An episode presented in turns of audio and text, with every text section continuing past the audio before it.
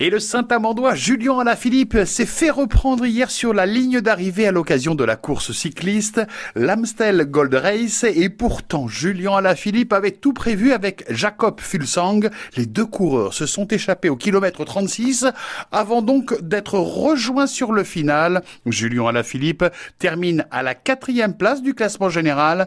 C'est le petit-fils de Raymond Poulidor, Mathieu Van Der Poel, qui s'est adjugé la victoire. En basket, suite et fin aujourd'hui du 16e tournoi international cadette organisé par le Poinçonnet Basket.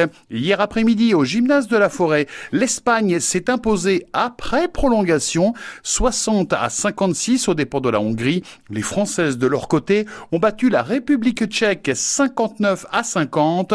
Suite et fin donc de ce 16e tournoi international aujourd'hui. Hongrie, République tchèque à 14h, suivi à 16h d'un France-Espagne qui vaudra vraiment le déplacement au gymnase de la forêt. En rugby, Fédéral 2, le RAC et le Bourges 15 ont conclu leur saison par deux défaites. Le RAC chez lui a été battu 20 à 3 par Île-sur-Vienne. Les Berruyers pour leur part ont été lourdement battus 40 à 7 par Tulle. Au classement, le RAC est relégué en Fédéral 3. Le Bourges 15 avant-dernier peut espérer être repêché si jamais Vichy est rétrogradé d'une division par la Fédération française de rugby pour raisons financières.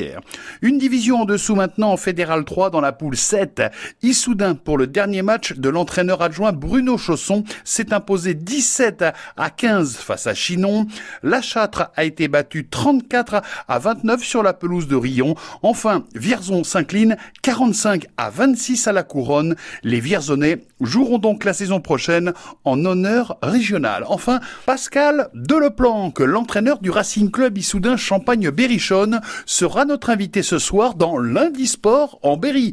Nous ferons le bilan de la saison de l'équipe première et nous reviendrons bien sûr sur cette victoire cruciale en Ligue 2 des footballeurs de la Berry. Deux buts à un vendredi soir au stade Gaston Petit face à Niort avec 37 points et à 5 matchs de la fin du championnat. La Berry a-t-elle pratiquement décroché son maintien ou pas en Ligue 2 Contactez-nous ce soir de 18h15 à 19h dans lundi sport en Berry.